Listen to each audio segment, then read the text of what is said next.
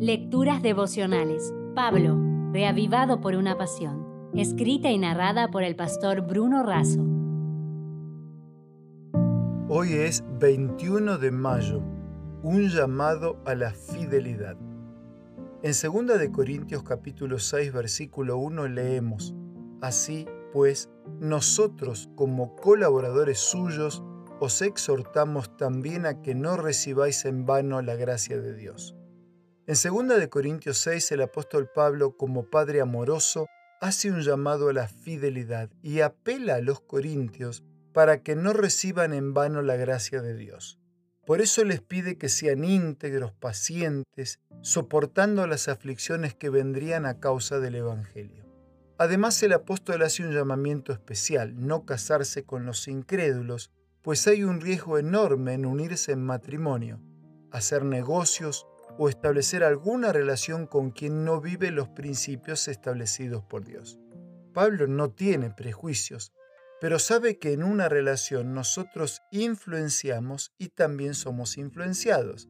Por eso es muy sabio elegir a nuestras compañías, pues ellas pueden determinar el rumbo de nuestra vida.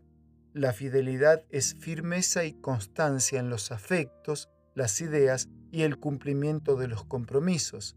Es la respuesta de fidelidad a la fidelidad de Dios, evidenciada en un compromiso inquebrantable. La historia cuenta de los 40 mártires de Sebaste en Armenia. Se trata de un grupo de soldados romanos de la Legión número 12, cuyo martirio ocurrió en el año 320 después de Cristo. Ellos fueron víctimas de la persecución de Licinio, un gran enemigo de los cristianos. Estos 40 soldados, que habían confesado abiertamente su condición cristiana, fueron condenados a permanecer desnudos durante la noche sobre una laguna helada. De pronto uno cedió, así dejó el agua y a sus compañeros y buscó los baños calientes preparados para posibles renunciantes. Uno de los guardias vigilantes, impactados por la fidelidad y la paz de los soldados, aceptó a Cristo, dejó su puesto y se unió al grupo. Al amanecer, los cuerpos de los soldados que aún mostraban señales de vida fueron quemados y sus cenizas arrojadas a un río. A lo largo de la historia, siempre hubo fieles hijos de Dios dispuestos a todo por causa del Evangelio. Elena de Huay se expresa de esta manera.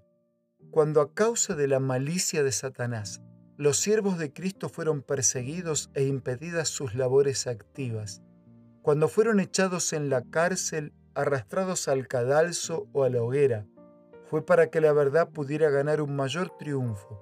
Cuando estos fieles testigos sellaron su testimonio con su sangre, muchas almas, hasta entonces en duda e incertidumbre, se convencieron de la fe de Cristo y valerosamente se decidieron por Él.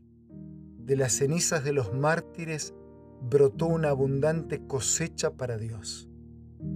Me despido con un abrazo y dos preguntas. ¿Cuán dispuestos estamos a morir por Cristo y a vivir por Él?